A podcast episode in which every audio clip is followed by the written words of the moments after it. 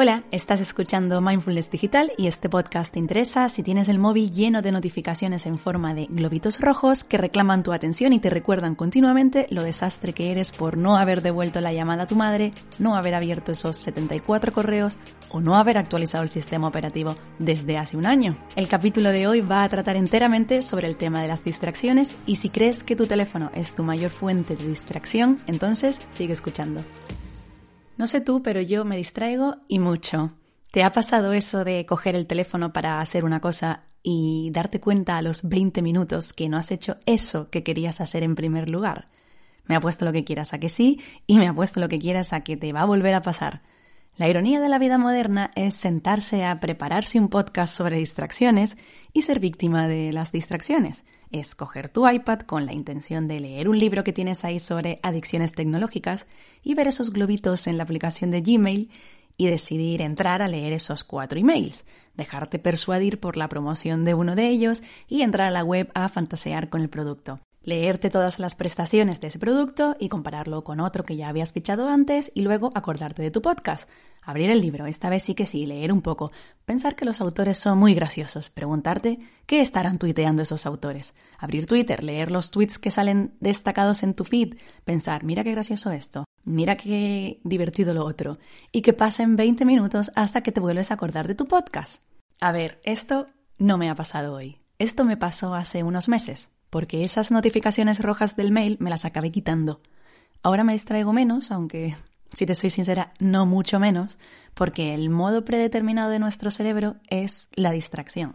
Los seres humanos son distraíbles por naturaleza, condición que fue esencial para nuestra supervivencia, ya que si no eras capaz de reaccionar a estímulos externos que pudieran suponer una amenaza, podías acabar devorado por un depredador. Y bueno, ya no corremos peligro de esa manera, pero sigue siendo útil apreciar cambios en el entorno. Si antes reaccionar a un sonido que venía de detrás podía salvarte de que te comiera un oso, hoy reaccionar a un sonido que viene de detrás podría salvarte de que te atropelle un coche.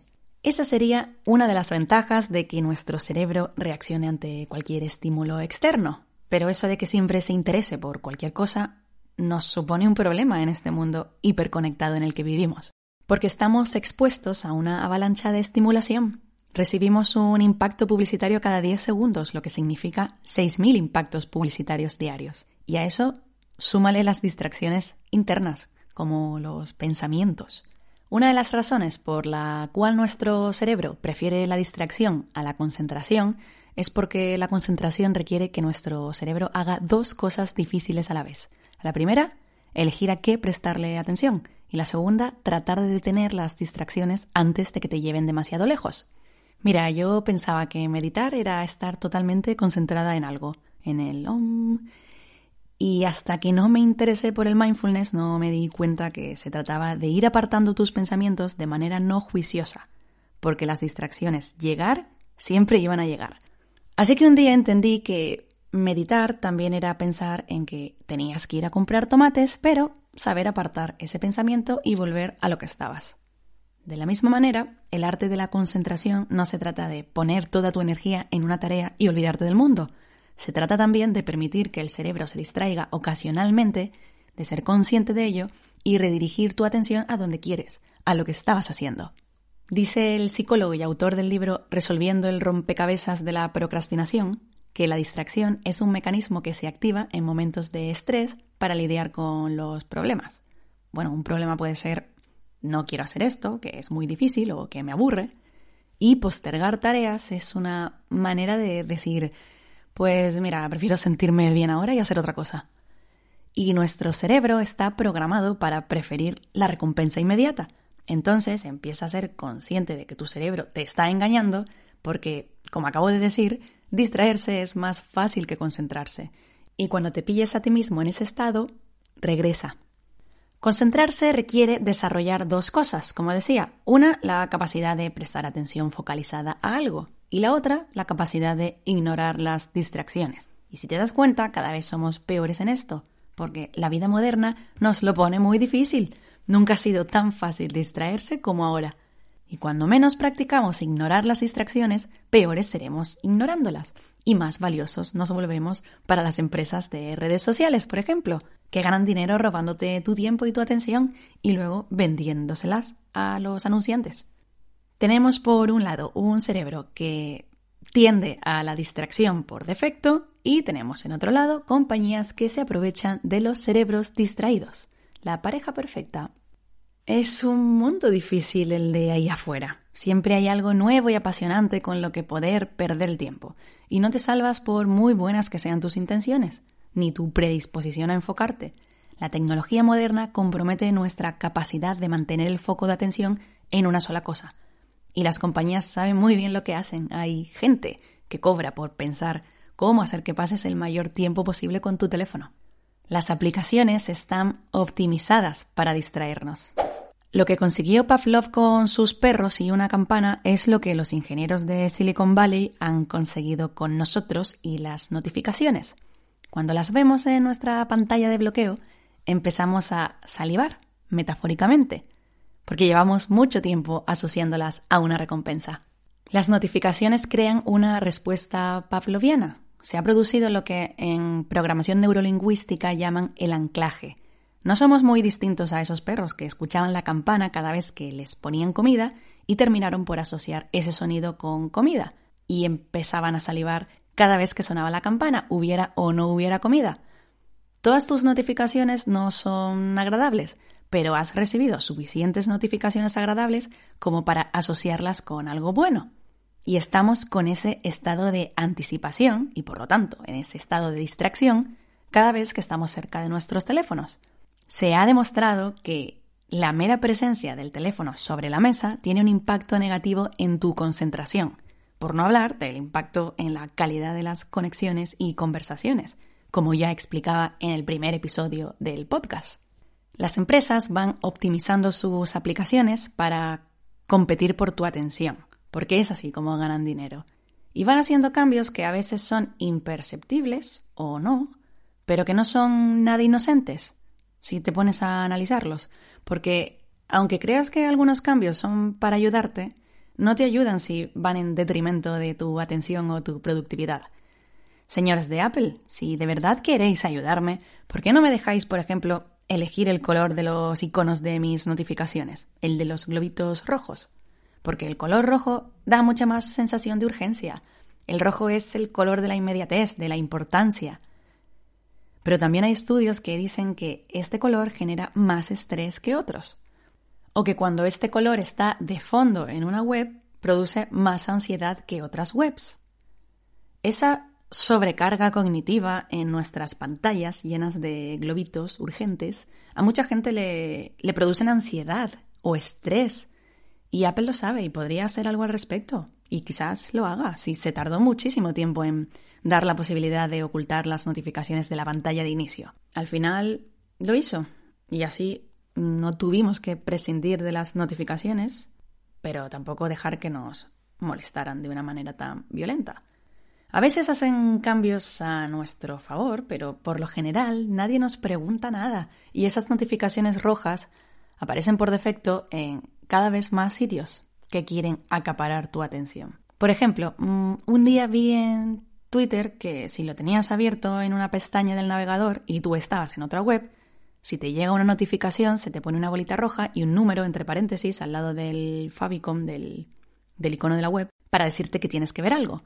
Bueno, esto también lo hacía Gmail, que no tienes que estar dentro del correo para que te salga un numerito con los mensajes recibidos.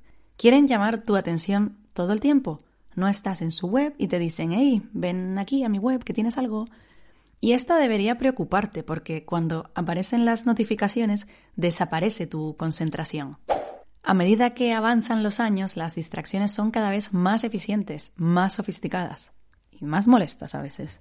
No te resignes a aceptarlas. Estas distracciones no solo te hacen perder tiempo cuando enganchas con ellas, también inciden negativamente en la concentración mucho después de que te hayas distraído porque tu cerebro necesita varios minutos para volver a enfocarse en lo que estaba haciendo. Según un estudio de la Universidad de California, cada vez que nos distraemos, nuestro cerebro necesita 23 minutos y 15 segundos para volver a concentrarse al 100%. Así que cuando tú dices, voy a mirar rápidamente el WhatsApp o el correo, o voy a abrir Twitter, Facebook e Instagram a ver si tengo algo, Tú piensas que va a ser cuestión de un minuto, pero en el fondo es mucho más.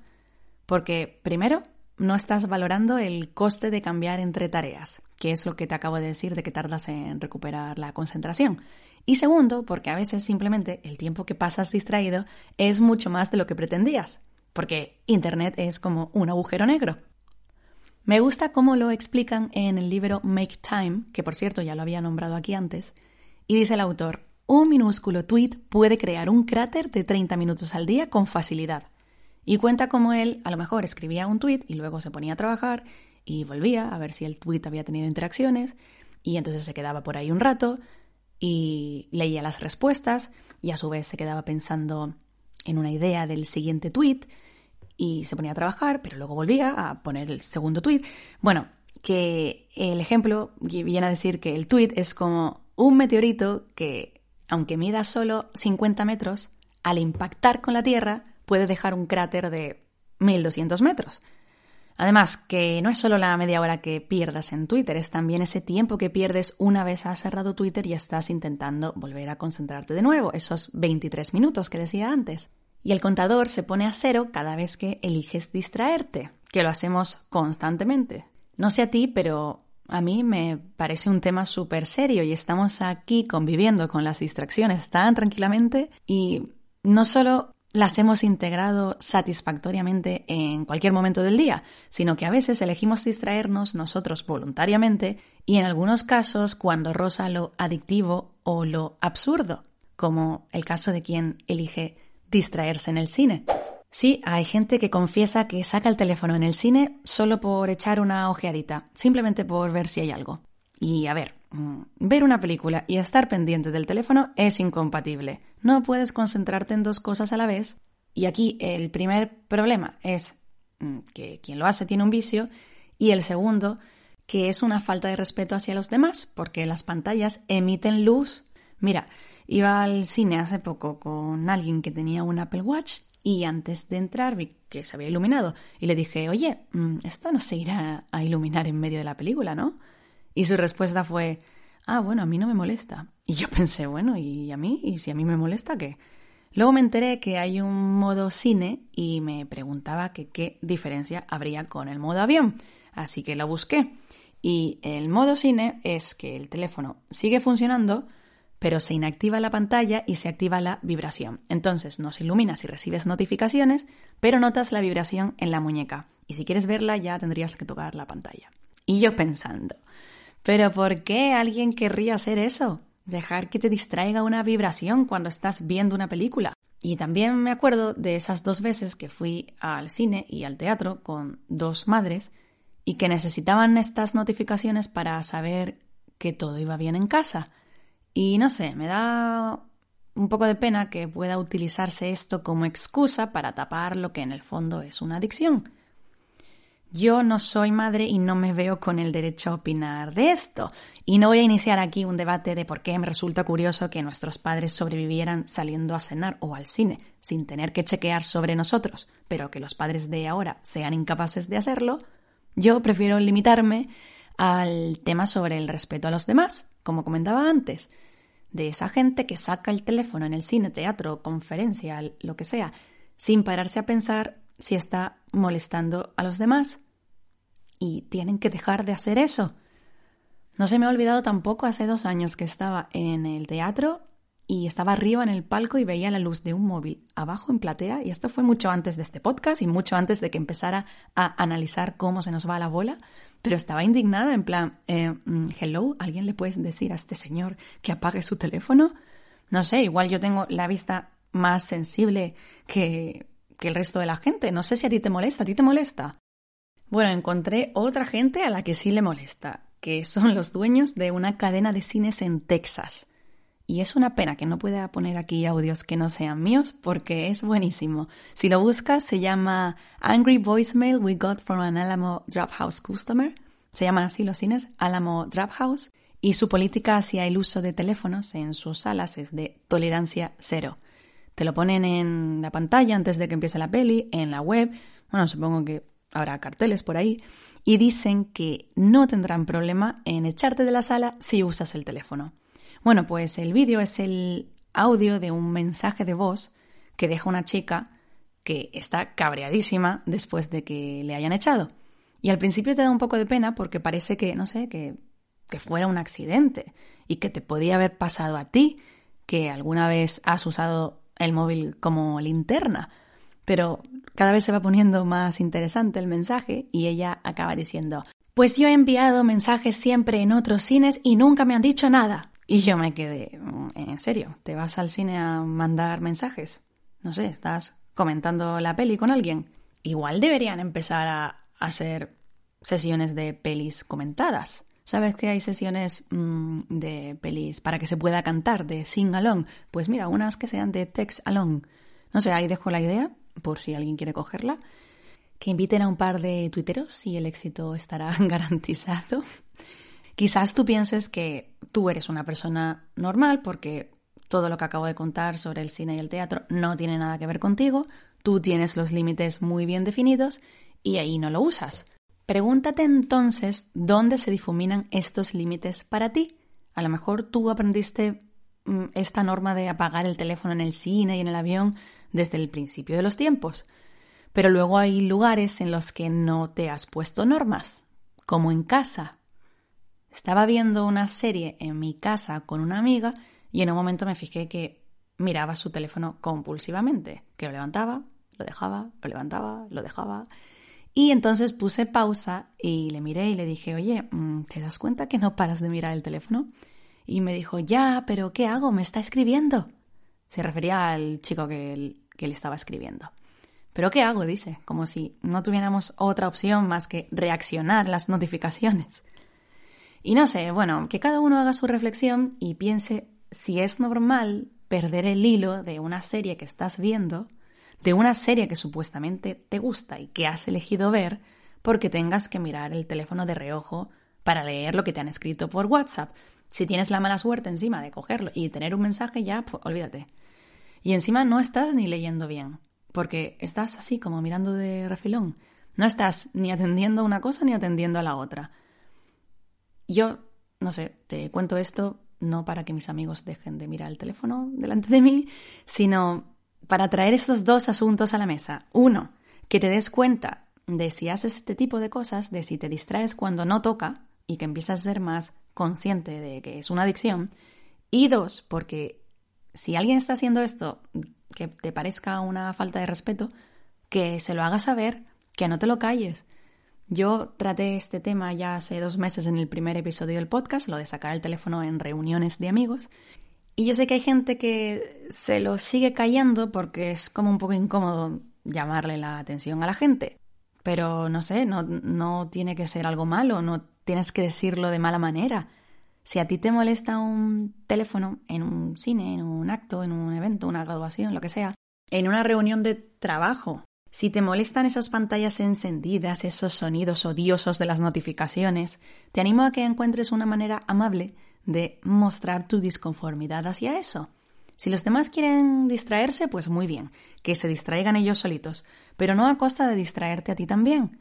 Me sigue gustando el ejemplo del tabaco, porque si alguien se quiere joder los pulmones fumando, pues estupendo, pero que no te molesten a ti con su humo. Y seguramente si a ti te llega el humo de alguien a la cara, se lo dirías. El problema es que todavía no se ha reconocido que usar el teléfono es el nuevo fumar, porque los límites de lo que está bien y lo que está mal con nuestros teléfonos son poco claros y son muy personales. Afortunadamente hay cosas con las que sí se ha llegado a un consenso en sociedad. Por ejemplo, está aceptado que mirar tus mensajes mientras conduces está mal y que es peligroso, aunque todavía haya gente que lo haga. Pero en cambio, mirar tus WhatsApps en el cine no pone en riesgo la vida de nadie, por eso no se habla lo suficiente de ello. Bueno, hemos llegado al reto de la semana y es que te quites las notificaciones. Porque mira, es más eficiente poner límites a las distracciones que intentar lidiar con ellas. Así que quítate todas las notificaciones que puedas, las que consideres necesario. Y cuando digo notificaciones me refiero a todo, a las tiras, a los sonidos, a los globitos esos rojos. Conozco varias personas que ya no tienen notificaciones de redes sociales y eso es un paso súper importante, quizás de las primeras que hay que quitarse, pero quiero que pienses más allá y que pienses qué otras notificaciones te podrían estar distrayendo. Las del correo electrónico, por ejemplo, esas que me quité yo y que contaba al principio de este podcast.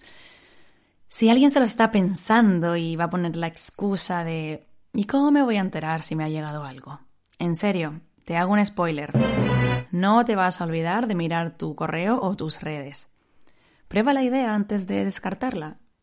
Y en general, todo lo que tiene que ver con reorganizar nuestra vida digital es em, reversible. Si te arrepientes, siempre te las puedes volver a activar. Pero hay que dejar de ser reactivos. Hay que dejar de ser perros de Pavlov, que es lo que somos, y recuperar el control de nuestra atención. Así que aquí van ahora un par de recomendaciones para recuperar el control de nuestra atención. La primera es descubrir tus necesidades reales, es decir, diferenciar entre las notificaciones útiles y las, vamos a decir, innecesarias. Yo no puedo decirte qué notificaciones quitarte y cuáles no quitarte, porque no te conozco y no sé cuáles son tus necesidades, ni lo que usas o lo que no usas. Aquí cada uno que se ponga el límite donde quiera. Si para ti son importantes mm, las notificaciones de cierta aplicación de comida, porque te gusta mucho pedir comida a domicilio y necesitas saber cuándo tienes descuentos o envíos gratis, pues déjate esas notificaciones. Si para ti son importantes las notificaciones de Instagram por tu trabajo porque te contactan clientes por ahí, pues déjate esas. Pero vas a tener que hacer el ejercicio de sentarte un rato y preguntarte qué es lo imprescindible para mí. Y cuando lo sepas, pues prescinde del resto. Eso sí, se trata de hacer esto con honestidad y se trata de mojarse. Estoy partiendo de la base de que si estás escuchando este podcast es porque te interesa mínimamente alcanzar cierto estado de bienestar digital, Así que ten mucho cuidado con qué eliges distraerte. Lo segundo que vas a hacer es decir no por defecto a las notificaciones. ¿Sabes ese mensaje cuando te descargas una aplicación nueva que te pregunta si quieres activar las notificaciones? Pues pon siempre que no. Los estudios dicen que la gente que las activa abre las aplicaciones tres veces más que la gente que no las activa. Em, tercer punto, Deja las notificaciones fuera de la pantalla de bloqueo. Esas poquitas que has decidido recibir, no dejes que te salten en la pantalla de bloqueo o en la pantalla de inicio, como se llame en tu teléfono. En la configuración puedes elegir que solo se muestren las previsualizaciones de notificaciones si tu teléfono está desbloqueado. ¿Esto qué significa? Que te van a aparecer pero solo cuando tú lo desbloquees. Y créeme que lo vas a desbloquear muchas veces, así que no te las vas a perder. Esto cambia tu relación con tu teléfono de una manera brutal porque dejas de reaccionar a todo. O sea, no es lo mismo que te entre una notificación con la pantalla bloqueada y se ilumine y te distraiga en un momento de concentración, a que seas tú quien coge el teléfono y elija cuándo quiere distraerse. Punto número 4. Establece un periodo de prueba. Te proponía en el episodio 3 que te borraras Instagram por una semana, sabiendo que si te arrepentías al día siguiente siempre te la podías volver a descargar. Pues de la misma forma, si decides quitarte todas las notificaciones a ver qué pasa, te las puedes volver a activar cuando quieras, las que quieras. Así que me parece interesante que las reduzcas al mínimo y te pongas un periodo de prueba para volver a activarlas. ¿Por qué?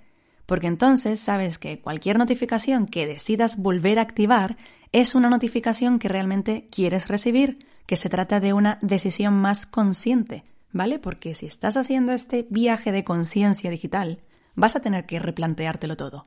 Y por último, no me podía ir sin darte este aviso, que es decirte que el síndrome de abstinencia se pasa.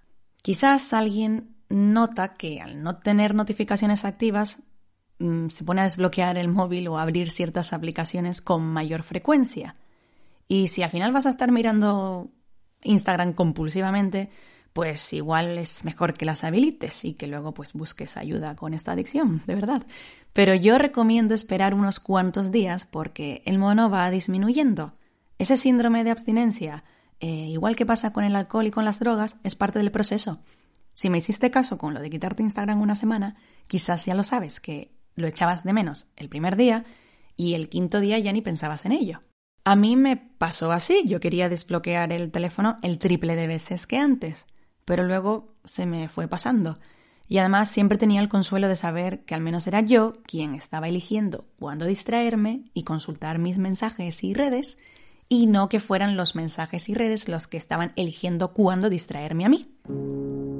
Librarte de las distracciones es un trabajo muy difícil, pero con la práctica del mindfulness puedes controlar las distracciones de tu mente y con los ajustes del teléfono puedes controlar las distracciones de las aplicaciones. Así que no esperes más y recupera el control de tu atención. Te felicito por estar haciendo todo esto, porque tienes una ventaja respecto a toda esta gente que no está haciendo nada y estoy segura que lo estás haciendo muy bien. Continúa así y te espero en el próximo episodio. Gracias por regalarme tu tiempo y tu atención, tus dos bienes más preciados. Hasta la próxima.